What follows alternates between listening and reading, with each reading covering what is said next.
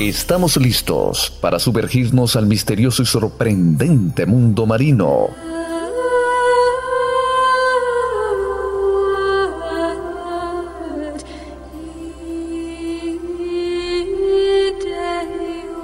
Un viaje por los mares y océanos del mundo. Conoce sus misterios, sus secretos y las maravillas de este mundo.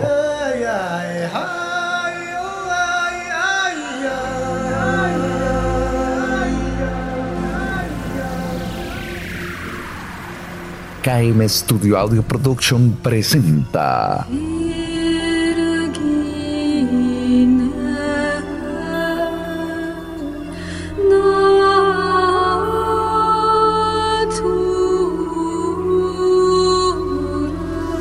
Mundo Marino.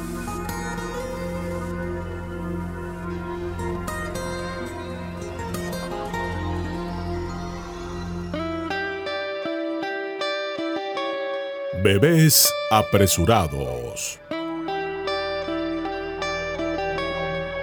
Nacer en el Ártico puede ser un gran riesgo si se tiene en cuenta la gran cantidad de predadores hambrientos dispuestos a alimentarse de una cría indefensa.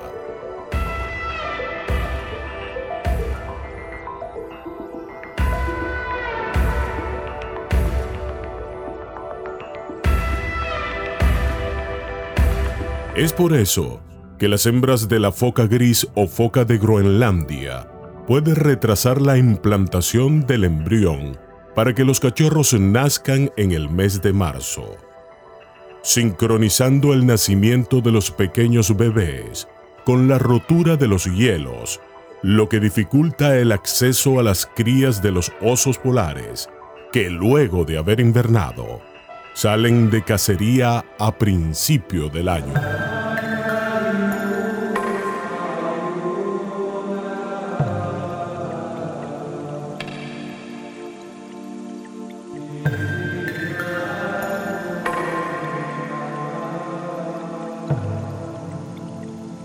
De recién nacido, el cachorro presenta un largo y sedoso manto blanco pero el pequeño aún no ha formado su capa de grasa, por lo que se ve inhabilitado para ir al agua y estará expuesto a los ataques. Es por eso que su infancia debe ser lo más corta posible.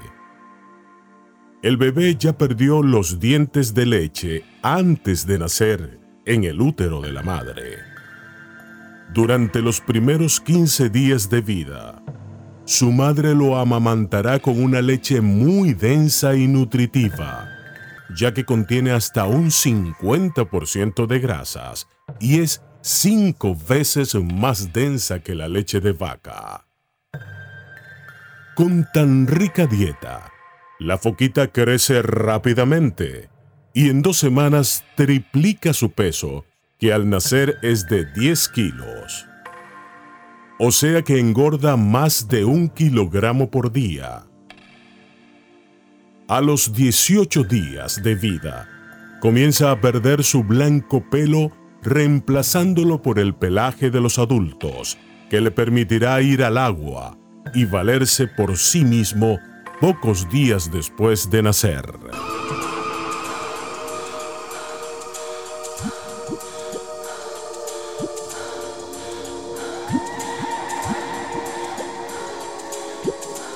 Durante años, las focas bebés de Groenlandia fueron matadas por el ser humano para usar su piel en la industria de la peletería. Para este fin, se golpeaba a la foquita hasta atontarla y se le sacaba la piel cuando aún estaba viva. Ya que si moría antes de sacarle la piel, ésta se pegaba al cuerpo y se rompía al intentar sacarla. Una vez terminada la faena, la foca bebé moría desangrada.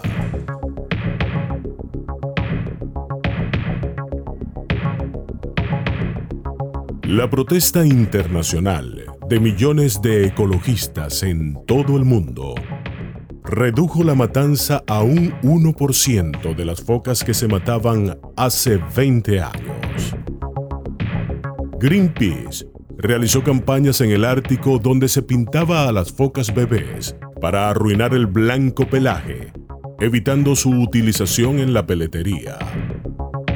Al cambiar el pelo, perdía la pintura y podría llegar al mar sin inconveniente.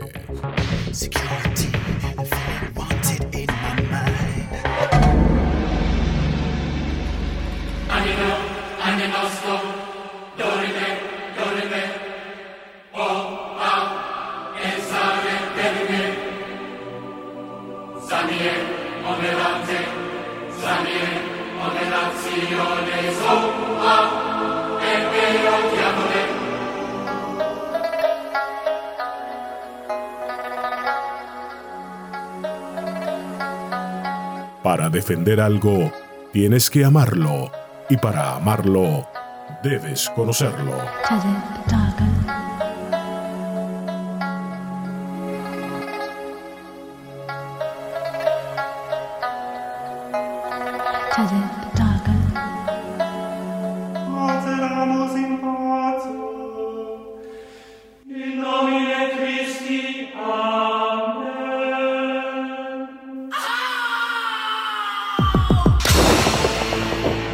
Hasta aquí nuestro recorrido por el misterioso y sorprendente mundo marino. Libretos, profesor Tito Rodríguez. Colaboración con barrameda.com.ar. Les narró Jaime Rodríguez. Una producción de KM Studio Audio Production. Hasta nuestra próxima entrega.